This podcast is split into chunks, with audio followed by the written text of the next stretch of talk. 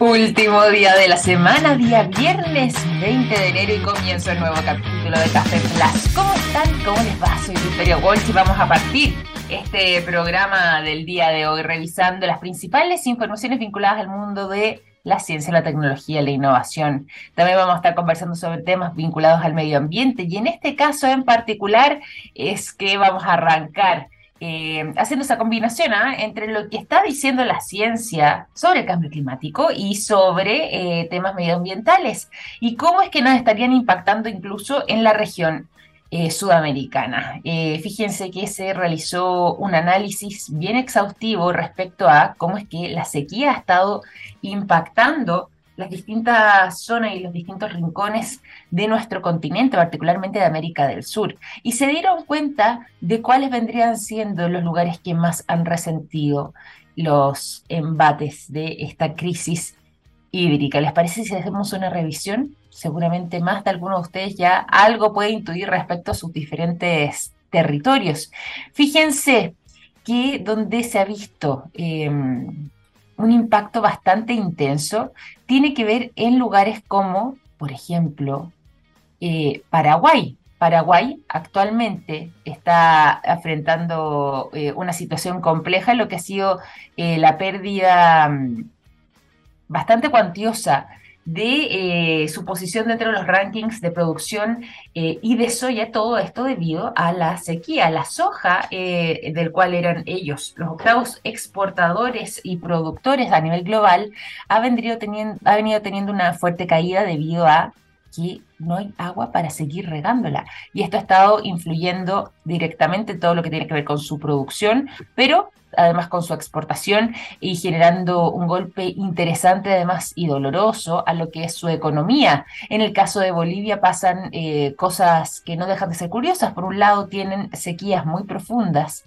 eh, pero por otro lado, irónicamente, hay inundaciones que también, eh, lo que tiene que ver hacia más el sector amazónico, han estado bastante intensas y eso los ha llevado que incluso también, al menos en lo que respecta a la falta de agua, cerca de 20.000 hectáreas se hayan declarado perdidas, definitivamente. En el caso de países como Argentina, que también tienen soja, em, y que también es una zona altamente productora, sobre todo a propósito que mencionábamos Paraguay, en las zonas eh, donde comienzan a acercarse hacia las fronteras, también eh, se han encontrado con em, problemas producto de la sequía. Esta zona que además era sumamente húmeda y que está eh, localizada esencialmente al norte del país, bueno, al norte y hacia el lado atlántico también, eh, se ha visto fuertemente golpeada por esta sequía que en algunos rincones incluso eh, llega al rango de sequía excepcional o sequía extrema. En países como Uruguay,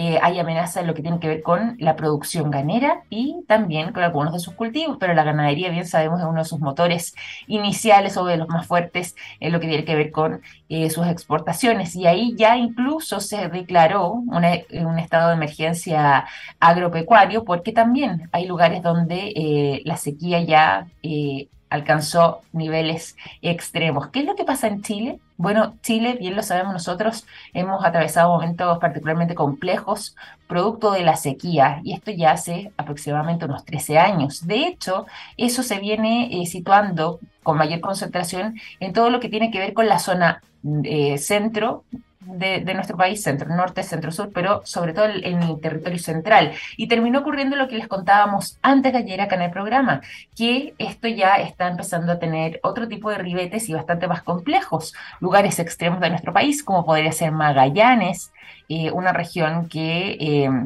habitualmente tenía sus niveles de agua de manera estables, se ha encontrado con una fuerte sequía que está amenazando incluso a un millón de eh, ejemplares de animales eh, destinados esencialmente para la ganadería, pero también afectando lo que tiene que ver con algunos cultivos.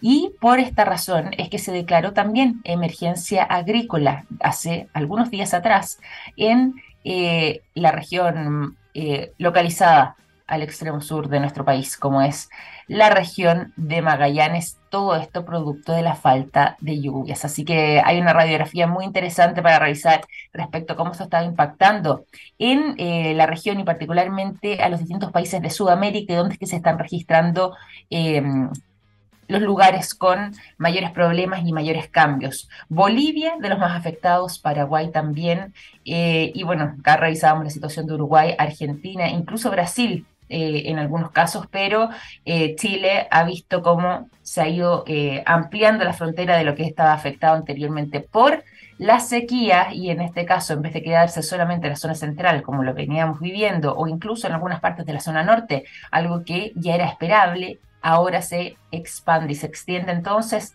hasta el extremo sur de nuestro país y la región de Magallanes incluso se encuentra en una emergencia agrícola por aquello. Vamos a tener que tomar medidas bien severas también y bien exhaustivas para poder eh, revertir o eh, ver de qué manera se puede mitigar una situación como esta, porque no sé, es difícil pensar que eh, con cómo hemos estado llevando la cosa como seres humanos, esto pueda tener un cambio en el corto plazo.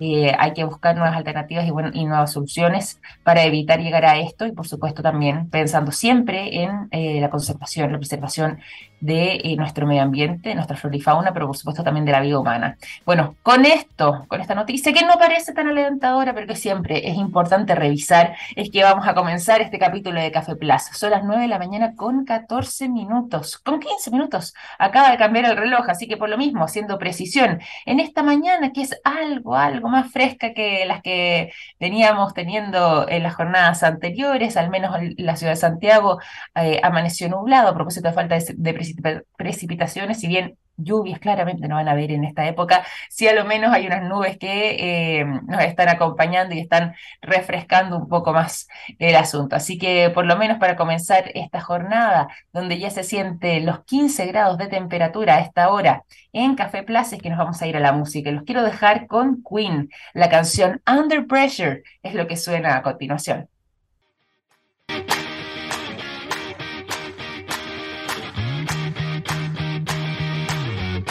Ya son las 9 de la mañana con 20 minutos. Eh, estamos en Café Plaza a través de Radio TX Plus, txplus.com, nuestro sitio web, desde donde también pueden escucharnos. Y además es momento de eh, cosas importantes en nuestro programa.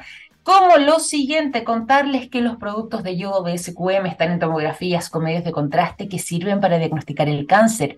Gracias a eso, millones de personas inician tratamientos oportunos. Los productos de SQM ayudan a mejorar nuestra calidad de vida. Toda la información la encuentran directamente en el sitio web www.sqm.com. También eh, a esta hora es cuando ya entramos en las conversaciones, sobre todo las conversaciones interesantes junto a nuestros invitados. Y es que ya está junto a nosotros quien es el investigador y director del Mucha Atención, porque aquí vamos a estar eh, conociendo y profundizando más sobre nuestro tema de conversación. Él es el investigador y director del doctorado en Ingeniería de la Universidad San Sebastián. Está junto a nosotros Patricio Oyarzún. ¿Cómo estás, Patricio? Bienvenido a Café Plus. Muy buenos días. Buenos días, Victoria. Muchas gracias por la invitación y bueno, feliz de poder eh, conversar con ustedes y poder contar un poquitito de nuestro programa que nos tiene muy orgullosos. Oye, qué buena noticia eh, el hecho de que ya se pueda contar con un doctorado en este caso. Cuéntanos tú de partida aquí, ya que además eh, lo estábamos anunciando de esta manera. Eh, ¿En qué consiste este doctorado en Ingeniería de la Universidad de San Sebastián? ¿Y es este año 2023 entonces cuando arranca ya con sus alumnos? Sí, nosotros estamos iniciando las actividades académicas en marzo de este año. es un es un doctorado que está dentro del contexto de las tendencias internacionales, llamemos así, es una, eh, es una tendencia hacia la interdisciplina, ¿no es cierto?, hacia llevar la investigación eh, un poquito ya fuera del aula, ¿no es cierto?, fuera del laboratorio y buscar eh, impactar, ¿no es cierto?, con las investigaciones en el medio, ¿no es cierto?, en, en la sociedad. En ese sentido, es un doctorado que propone una combinación, ¿no es cierto?, de las líneas de investigación de nuestra facultad con la vinculación muy estrecha con la industria. Qué bueno, y qué bueno además que eh, sea por medio de la mirada de un doctorado. ¿Cuál fue también lo que, eh, la necesidad que ustedes detectaron que, eh, o la deuda quizás que había con quienes buscaban precisamente poder doctorarse en estas materias en nuestro país? Sí, bueno, hay un diagnóstico bastante claro, como decía yo, de que la investigación ha tenido todavía un impacto más, digamos, modesto del que, del que, del que se espera, ¿no es cierto?, a nivel de los sistemas productivos. Esto es algo que eh, siempre se ha impulsado, pero como universidad y como facultad nosotros estamos ya eh, convencidos que este es un camino muy virtuoso. En Chile eh, ya existe una, una tendencia, digamos, eh, que se ha ido plasmando. hay un programa Corfo, ¿no es cierto?, que también ha impulsado algunos programas que son en la misma línea, que son de Ingeniería 2030.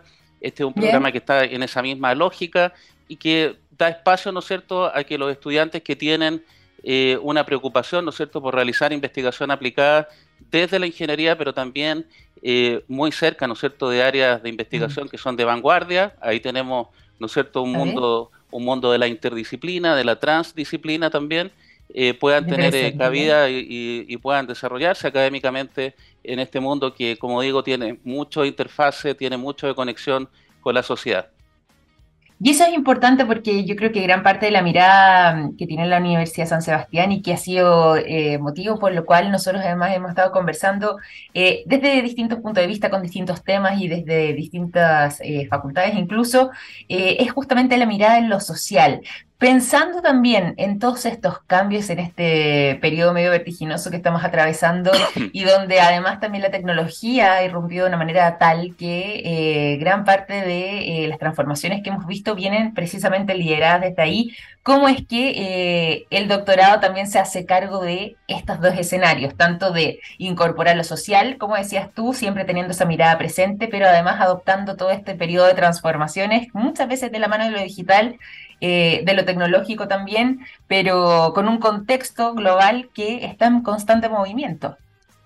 Sí, bueno, eh, ahí van hartas cosas importantes. Yo, nosotros efectivamente estamos haciendo eco de, como dije, ¿no es cierto?, tendencias internacionales. En esto, nuestras investigaciones, que ya llevamos muchos años desarrollándolas en la facultad, tienen, eh, tienen justamente, están alineadas con, con estas tendencias. Estoy hablando las oleadas tecnológicas que también se llaman, ¿no es cierto?, la inteligencia artificial, estamos hablando de la nanotecnología, estamos hablando eh, todo lo que es la industria 4.0, que es un área en la cual nosotros venimos desarrollando eh, desde la facultad también un trabajo muy intenso ahí, eh, no solamente en el posgrado, hay que decir, sino también en el pregrado.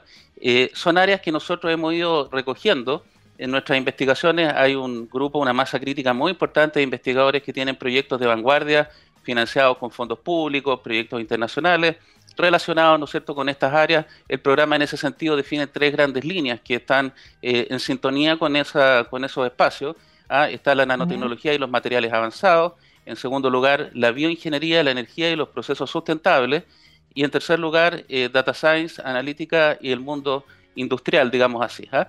Entonces ahí nosotros tenemos eh, mucha actividad científico-tecnológica, y mucha innovación que está conduciendo a tecnologías que esperamos puedan impactar, ¿no es cierto?, en estas tres grandes líneas, porque no es un programa unidisciplinar, no es unidisciplinar. Nosotros tenemos una definición ahí mm. con letra dorada, ¿no es cierto?, buscando la interdisciplina y que estas áreas puedan conectarse con, con el entorno. ¿ah? Totalmente, totalmente. Qué interesante además. ¿Y cómo es que se están preparando justamente para lo que va a ser la recepción entonces de estos alumnos durante el mes de marzo?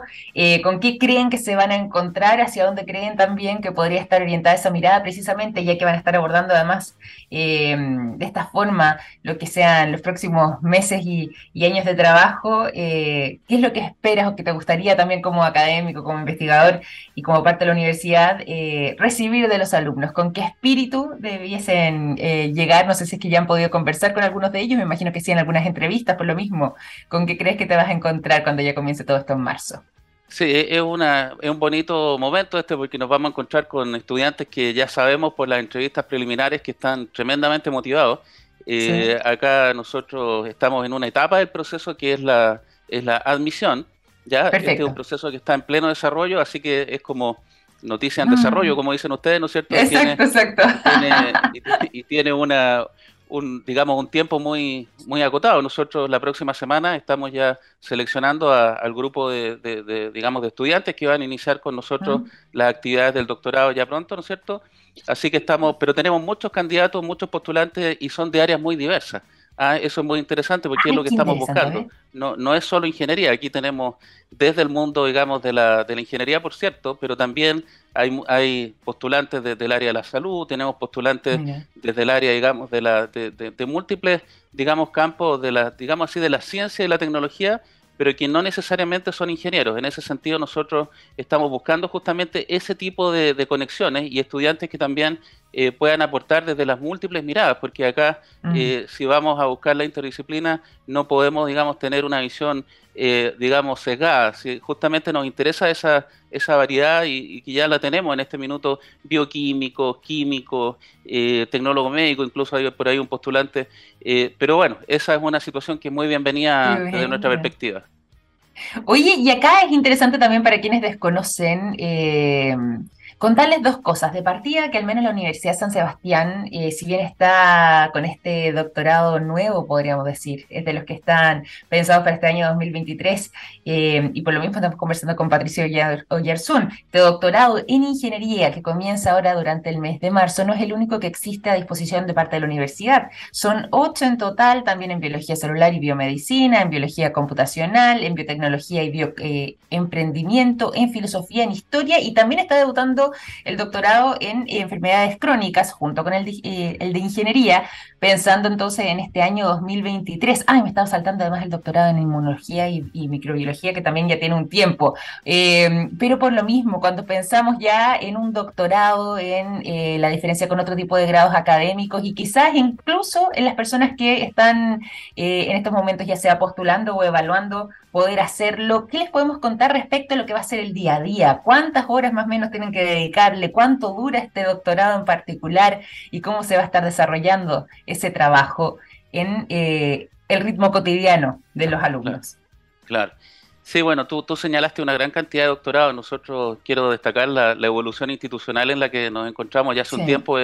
Es, tremendamente potente. Nosotros tenemos como institución en este minuto un nivel muy alto de investigación que dentro del contexto de la facultad en la cual yo me, me, desenvuelvo, ¿no es cierto?, que es la Facultad de Ingeniería, Arquitectura y Diseño, eh, este doctorado plasma justamente esa misma tendencia. Eh, ¿Qué van a hacer los alumnos acá? Los alumnos van a venir, ¿no es cierto?, a prepararse para transformarse en investigadores. ¿Qué quiere decir eso? Una persona que tiene la capacidad, ¿no es cierto?, los conocimientos y, por cierto, las competencias para poder desarrollar investigación de manera autónoma. Un investigador eh, tiene esa capacidad, o sea, ya no es una persona que está haciendo lo que alguien le dice, sino que es capaz de eh, desarrollar sus propias líneas de trabajo, ¿no es cierto? Eh, tener autonomía, como dije recién, y tener también la capacidad de liderar grupos de investigación. en ese sentido, el primer, al principio, ¿no es cierto?, los estudiantes tienen que estar concentrados, ¿no es cierto?, en, en, los aprendizajes que son necesarios para, para, llegar a ese punto. Y en ese sentido hay asignaturas eh, core y asignaturas que son de profundización. Las asignaturas core están, digamos, dentro de lo que es eh, el área más de, digamos, de todo lo que es la ciencia y la tecnología. Ya en ese sentido nosotros tenemos cursos de gestión del conocimiento, de, eh, relacionados con la transferencia tecnológica, programación aplicada, por ejemplo, también mucho tema, también hay computación acá, es, un tema que es bastante transversal, Tú sabes que hoy en día el mundo es digital y estamos en un, en un mundo en el cual programar es una habilidad importante en, todas las áreas del conocimiento. Entonces, ahí los alumnos tienen, tienen también una, un espacio, ¿no es cierto?, para poder eh, ir profundizando. Y luego están las asignaturas electivas eh, de profundización que incluyen todas las áreas que te comenté hace poquito, desde la nanotecnología, los materiales avanzados, la bioingeniería, el data science. Entonces los alumnos de poquito van entrando desde lo más general a lo más específico y en ese sentido eh, también van pasando por etapas en las cuales eh, van, digamos, desarrollando lo que se conocen como las unidades de investigación, en el cual los alumnos se insertan dentro de los laboratorios y van eh, incorporando metodologías, técnicas investigativas que les permiten lograr posteriormente sus investigaciones. Eso toma tiempo, tiempo completo, ¿ah? no es tiempo parcial, es un tiempo es tiempo completo. Nosotros también es importante destacar eso, el doctorado es académico, no es un doctorado profesional, pese a la conexión con la industria, es un doctorado que desarrolla todas las habilidades académicas. Por lo tanto, los estudiantes que están acá tienen que llegar a una etapa en la cual ellos pueden posteriormente proseguir una vía académica o también la posibilidad, ¿no es cierto?, como está muy explícito en, todo lo que yo les he comentado, de integrarse también a la industria, que esa es, un, es una expectativa muy alta que nosotros tenemos. Qué bueno, qué bueno. Y qué bueno además también eh, precisar ese tipo de detalles y ese tipo de informaciones para quienes nos escuchen. Y yo quería preguntarte algo porque justamente ya que le dabas eh, este enfoque eh, a la investigación, que es parte finalmente también de lo que se busca eh, con un doctorado. Pero mm, quería preguntarte qué es lo que caracteriza a un buen investigador, cómo es que eh, alguien puede resultar exitoso en lo que tenga que ver con sus años de estudio y por, y, por supuesto también posteriormente con el ejercicio, ya sea desde el lado de la academia, como decías tú, o incluso en el mundo profesional. Pero cómo debiese ser ese buen investigador para que sea una buena experiencia y un buen alumno. en estos años de doctorado. Por cierto. Sí, mira, nosotros eh, estamos muy preocupados de eso. ¿ah? Es un tema también institucionalmente eh, muy abordado. ¿ah? En ese sentido, la mm. investigación requiere habilidades, por supuesto, cognitivas, llamemos dentro del mundo lo que es el conocimiento, pero muy fuertemente también habilidades que tienen que ver con la comunicación, por ejemplo, que tienen que ver con la capacidad de interactuar con el entorno. Eh, un investigador que está completamente aislado realmente tiene pocas probabilidades de tener éxito eh, hoy en día. Ya eso podría haber sido a lo mejor mm. en el siglo pasado, pero estamos en un entorno cambiante, estamos en un mundo en el cual eh, la, investigación tiene que estar vinculada con, distintos sectores públicos, privados, eh, y, un investigador en el fondo tiene que estar conectado con, con, las problemáticas. hoy en día la investigación es coordinada, es colaborativa. la investigación no es una, una actividad como a lo mejor muchos pudieran en algún minuto eh, sospechar que, es como independiente, que es una persona encerrada, ¿no es cierto?, en un espacio y, como en las películas, ¿no es cierto?, se ve así como algo... No, el investigador, eh, al contrario, está muy vinculado, colabora. Los investigadores estamos trabajando normalmente en red. ¿ah? Hay muchas redes internacionales. Yo decía, la universidad eh, está muy preocupada de, promover también ese crecimiento internacional y en ese sentido nosotros vamos a promover, digamos, vamos porque estamos comenzando, ¿no es cierto?, pero ya lo hacemos en, en nuestros propios espacios de investigación, eh, ese, ese nivel de conectividad eh, también eh, para que se logre, ¿no es cierto?, realmente un impacto de la ciencia y la tecnología, esto tiene que estar conectado con la sociedad. Por lo tanto, ese va a ser un sello nuestro muy importante. si bien, como te digo, no es algo completamente nuevo, va a estar muy incentivado, muy, muy, digamos, promovido dentro del contexto académico de este doctorado, eh, no siendo una cosa única, pero en particular en este doctorado. Eh, y la, por ejemplo, la transdisciplina, eh, nosotros la vamos a incentivar también de forma muy especial. La ética de la investigación, un investigador tiene que ser ético. Por ejemplo, hoy en día tenemos grandes desafíos ambientales de sustentabilidad. Recién dije que esa es una de las líneas muy importantes del programa de doctorado, ¿no es cierto? estamos en, un, en, una crisis climática de la cual no podemos nosotros escapar y al contrario, es una obligación nuestra que la investigación que, realizamos los académicos y nuestros estudiantes eh, de posgrado, ¿no es cierto?, eh, tenga un impacto positivo en el medio ambiente. Es algo fundamental compatibilizar el desarrollo económico con el bienestar, ¿no es cierto?, del medio ambiente, digamos así, pero también de las personas. Estamos en un mundo en el cual eh, estos dos temas, ¿no es cierto?, la, la salud del medio ambiente, la salud humana, ¿no es cierto?, el bienestar, eh, el, fin de la pobreza, ¿no es cierto? Todo esto, lo que son los desarrollos de, digamos, los objetivos de desarrollo sostenible que tiene la ONU, están muy bien, digamos, eh, contenidos. Eh, nosotros hacemos bastante eco de, eso mismo. Claro, oye, qué importante y qué interesante poder escucharte también con lo que tiene que ver con las líneas de investigación, pero también conociendo eh, los temas que eh, van a ser no solamente parte de los desafíos que tendremos como eh, sociedad, como país, sino que como humanidad incluso, y poder hacerle frente desde el lado de la investigación, desde el lado de la academia y por supuesto en este caso por medio del doctorado. Para quienes se van sumando a nuestra sintonía, les cuento que estamos conversando durante esta mañana junto a Patricio Yarzún, él es investigador y además director del nuevo doctorado que tiene la Universidad de San Sebastián, doctorado en ingeniería, eh, que comienza justamente en el mes de marzo de este año. Todavía están abiertas las postulaciones y por lo mismo, Patricio, antes de ir finalizando esta conversación, quería pedirte justamente las coordenadas para quienes nos escuchan, para quienes estén interesados en poder postular a este doctorado en ingeniería que está ofreciendo la Universidad de San Sebastián para este año 2023. ¿De qué manera primero, pueden informarse, segundo, solicitar información y tercero, postular. ¿Cuáles son las vías eh, y los canales de acceso? Sí, bueno, nosotros, toda la información institucional está en la página web a, muy poquitos clics de distancia. Eh, hay que entrar a, través de la, de la página web de, investigación. O sea, uno entra a la, página web de la universidad y luego, digamos, eh, se mueve hacia lo que es investigación. ¿ya? y ahí aparece todo, toda la, oferta de doctorado. Y luego también aparece ahí la, digamos, la forma de postular. Es un link donde uno es enviado a una plataforma en la cual debe ingresar los datos y también algunos antecedentes que son también condicionantes, mm. digamos, de, de poder ingresar, digamos, postular, ¿no es cierto? Eh, es un trabajo que eh, si alguien eh, tuviera, digamos, la motivación de hacer, no es complicado, pero estamos un poquito ahí a contrarreloj, estamos terminando mañana el, periodo de postulación, por ende yo les pido ahí bastante rapidez, ahora tenemos siempre la posibilidad de, que nos puedan contactar también en, forma directa con algún correo, ¿no es cierto? Ahí al área aparecen los correos, ahí también, ¿no es cierto? Y, nosotros poder responder eh, todas las dudas. Está todo muy fácil, eh, de, muy, muy simple localización ¿ah? en la página web.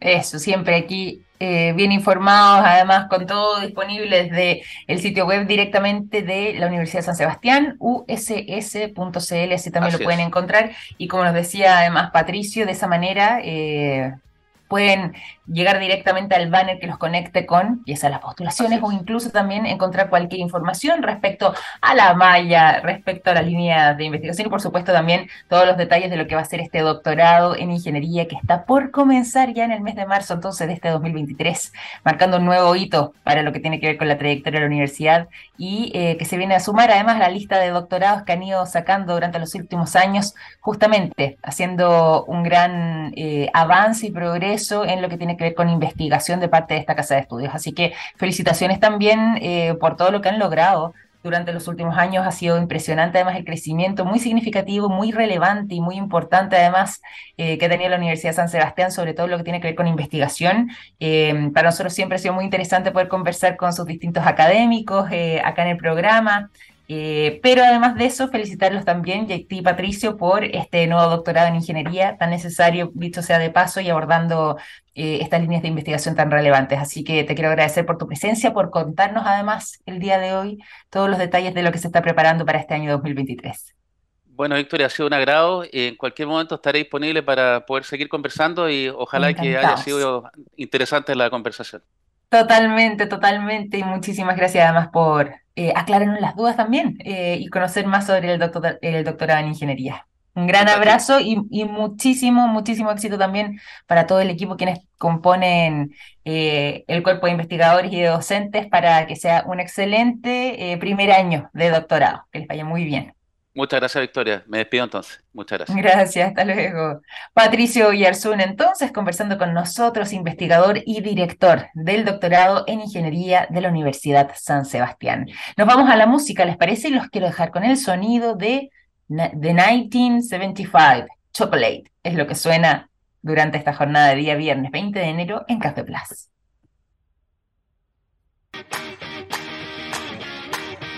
Y ya son las 9 de la mañana con 44 minutos. Seguimos en Café Plus y tenemos harta información para compartir con ustedes en esta jornada de día viernes, sobre todo pensando en el fin de semana. Eh, sobre todo, además, porque estamos en verano y son muchas las personas que eh, buscan buenos panoramas y buenas alternativas para estos días de descanso y mucha atención por lo mismo para quienes se vayan hacia las zonas costeras. ¿Por qué? Bueno, porque se mantiene esta alerta que ha hecho mm, envío el Centro Meteorológico de la Armada respecto a las marejadas que se están haciendo cada vez más frecuentes y también más intensas en nuestro país. Y estamos precisamente atravesando un periodo de marejadas.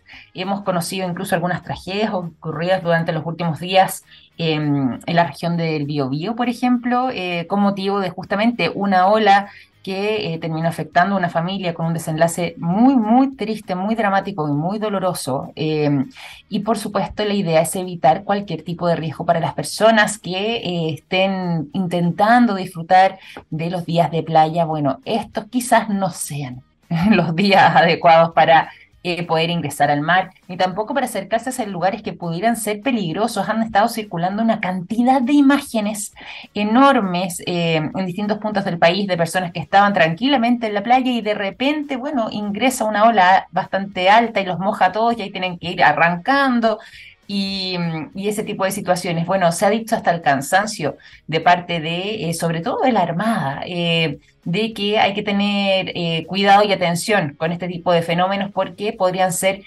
potencialmente riesgosos y, por supuesto, incluso acabar con situaciones tan complejas como la que mencionábamos al principio, incluso con personas fallecidas producto de situaciones inesperadas como puede ser el ingreso o la llegada de olas más grandes de manera repentina. Estos son eventos de marejadas que además están siendo bastante inusuales debido a la frecuencia que tienen. No es que esté todo el día con la marejada en su máximo nivel. Por lo mismo hay personas que se relajan, dicen, bueno, pero tanto color que le ponen, yo estoy acá en la playa y no ha pasado nada. Bueno, esto cambia de un momento a otro y eso ha sido parte del fenómeno inusual que estamos describiendo. Hay que tener mucho cuidado además porque... Em, con el tiempo, el uso del borde costero eh, lo hemos ido alterando los seres humanos, muchas veces con eh, construcciones que no corresponden, infraestructura que logró alterar lo que eran los flujos y los caudales naturales de las aguas, sobre todo en lo que tiene que ver con las playas, y sobre todo también hay que tener cuidado con los sectores de roqueríos, donde es más fácil incluso resbalarse.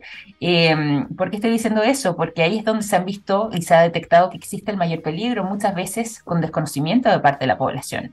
Personas que quieran ir a mirar el mar, hacerlo a través de roqueríos, em, quieren disfrutar del agua, ir a nadar, eh, personas que quieren realizar algún tipo de deporte náutico, em, en fin, el baño recreativo de repente con lo mejor de la intención en paseo familiar, bueno, podría ser riesgoso sobre todo por estos días y se va a estar extendiendo, según han logrado precisar, posiblemente este fenómeno de las marejadas hasta el fin de semana. Así que mucha atención los bañistas y todos quienes estén eh, buscando refrescarse a través de las costas nacionales, bueno, tratar de evitarlo. Estamos en un momento complejo, hay marejadas inusuales, son marejadas anormales en este fenómeno que eh, ha sido escrito incluso por parte de la Armada de Chile como eh, marejadas poco comunes y eh, que nos ha dejado ya algunas imágenes impactantes de cómo han estado afectando los distintos puntos de la costa de nuestro país, pero que se van a mantener entonces durante todo este fin de semana en prácticamente todo lo que corresponde a la zona del litoral central y también hacia el sur de nuestro país, desde el centro norte hasta ya eh, hacia el sur, entonces por toda la eh, zona costera. Así que muchísima atención con eso. Se mantienen las marejadas para este fin de semana. Nos vamos también a la música y vamos a seguir en este programa, en este capítulo de Café Plus en jornada día viernes con el sonido de Blur. Los quiero dejar con la canción Girls and Boys, un clásico que suena a continuación cuando ya son las 9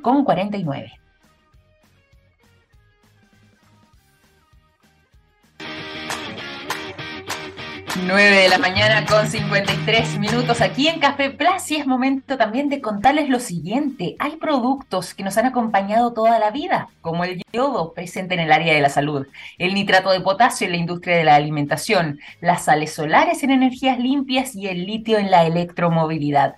Los productos de SQM ayudan a mejorar nuestra calidad de vida. Pueden encontrar toda la información directamente en el sitio web www.sqm.com les cuento también que, eh, aprovechando los últimos momentos que nos va quedando de programa, eh, hemos estado conversando muchas veces de Twitter, de todos los cambios que ha tenido, entre esos los que han venido de la mano de eh, la compra que realizó Elon Musk al convertirse en el principal accionista de esta compañía. Bueno, hay un reportaje muy interesante que hace la BBC sobre de qué manera Twitter ha estado cambiando desde que Elon Musk asumió la mayor parte de eh, la propiedad de esta empresa. Y ahí está mm, eh, bien sintetizado lo que ha venido eh, siendo los cambios bastante rápidos durante este periodo. Por ejemplo, lo que tiene que ver con el hecho de poder ver Twitter solamente en Twitter. Sí, así es, ya no poder proyectarlo y ver si es que efectivamente, eh, por ejemplo, cuando uno buscaba algo que eh, estaba dentro de los contenidos que incluso se estaban conversando, lo podía hacer a través de alguna plataforma de búsqueda, eh, a través de algún buscador, pero ahora esto ya va a estar anulado, no se sabe si de manera permanente o de manera temporal. Y por lo mismo es que em, hay algunos que se han aventurado de que posiblemente esté dentro de los planes de Elon Musk para poder recopilar algo más de ingresos hacerlo mediante anuncios o bien haciendo una especie de ingreso de pago. Todo esto para poder acceder también al Twitter Blue, que ha sido otra de las medidas eh, anunciadas en su momento por Elon Musk y que no gustó mucho eh, dentro de gran parte de los usuarios. De hecho, hubo varios que prefirieron migrar y decidieron irse. Lo mismo también sucede con la selección del contenido. Ese sí que ha sido un cambio que quizás eh, quienes son o somos usuarios de esta red social nos hemos dado cuenta de que em, el orden en que van apareciendo los tweets al inicio no necesariamente es tan lógico. Muchas veces incluso son de temas que eh, eh, no necesariamente habían sido eh, de las personas que nosotros teníamos en nuestro listado anterior eh, de mayor interés, o bien no necesariamente es lo más reciente. También podemos ver cosas que pueden ser más antiguas o que están orientadas directamente para cada uno de acuerdo a nuestras preferencias, a los temas que supuestamente más comentamos, más retuiteamos o bien más nos interesan. Bueno, todo eso es parte de este algoritmo que también se ha estado implementando y que justamente en vez de buscar eh, lo más reciente nos sugiere poder recibir eh, tweets eh, sobre nuestras preferencias de mayor búsqueda. El problema es que muchos hay algunos usuarios que no se han dado cuenta de esto y que por lo mismo, de tanto en tanto, también vamos viendo contenido que se van volviendo eh, a, generar producto de esta búsqueda, es decir, que se repiten también esos mismos mensajes que ya habían sido puestos tiempo atrás. Hay algunos que no les importa, precisamente porque van de acuerdo a sus preferencias, hay otros que dicen que no, pues si no era la idea, la idea de estar también en esta plataforma que era bastante más eh, vertiginosa debido a que era casi momento a momento. Pero bueno, eso es uno de los cambios también que se han visto implementados. La restitución de algunas cuentas que han sido polémicas, bien lo sabemos, para qué decir también lo que sucedió con quien osó enfrentarse a Greta Thunberg, eh, que bueno, había recién vuelto, ¿cierto? Eh, en Andrew Tate a las redes sociales, particularmente a esta, a su cuenta de Twitter, después de que se había suspendido su cuenta, bueno, se la repuso, podríamos decir, Elon Musk desde que comenzó su gestión y finalmente él terminó detenido en Rumania acusado de tráfico de personas. ¿Por qué? Porque le contestó un tweet a... Eh, Greta Thunberg y al hacer eso lo pudieron localizar, se dieron cuenta los, policías rumanos que él estaba en ese país y lograron dar con eh, la pizzería que estaba cercana donde finalmente pudieron encontrar eh, a Andrew Tate y generar todo este revuelo. Pero más allá de eso, también hay cuentas de otros personajes como el propio eh, Kanye West, a propósito del mundo de la música, o Donald Trump, que habían sido cerradas precisamente por el tipo de contenidos que ellos subían, que podía ser ofensivo. Bueno, se restauraron o se restituyeron esas cuentas y hoy están de regreso. Y finalmente también otro de los o sea, otro de los cambios más significativos es lo que tiene que ver con eh, las insignias. ¿Se acuerdan ustedes de la clásica insignia azul, eh, que es una especie como de, em, ticket eh, en color azul para las cuentas que han sido verificadas? Y que te logran eh, identificar también como que es una cuenta real, es decir, eh, es la cuenta de la persona que dice y no es alguien que esté suplantándolo. Bueno, ahora eso va a implicar un nuevo cambio que ha sido anunciado también por Elon Musk y es que... Solamente ver esa insignia ya no va a ser una garantía de que se trate además de eh, una cuenta verificada o bien más que nada el del perfil de una autoridad. Ahora por lo menos se va a tener que lograr con otro tipo de insignias, incluso se está hablando de la insignia dorada o hasta insignia plateada eh, para poder establecer si es que, por ejemplo, en el caso de las doradas estamos hablando ya no solamente de una autoridad, sino que además de una marca comercial, por ejemplo, en el caso de las plateadas para ver si es que una institución gubernamental. Y eh, de esa forma eh, poder ir despejando y entender con estos distintos colores de quién se trata al otro lado. Bueno, hartos cambios ha sufrido Twitter y este año 2023 al parecer se vienen aún más. Así que vamos a estar muy atentos, por supuesto, a lo que está pasando con esta plataforma que tanto nos gusta abordar eh, todo lo que ha sucedido con ella, esta red social tan relevante eh, y que de tanto tanto también les mencionamos en nuestro programa. Ya son las 10 de la mañana, wow, qué rápido se nos pasó este día. Es jornada de día viernes, así que disfruten de un excelente fin de semana y nosotros vamos a ir despidiendo este capítulo. Les agradezco por habernos acompañado durante mm, estos cinco días, pero ya nos reencontraremos el lunes con más Café Plus, más revisión de informaciones y por supuesto más conversación. Un gran abrazo, que estén muy bien, que descansen. Chao, chao.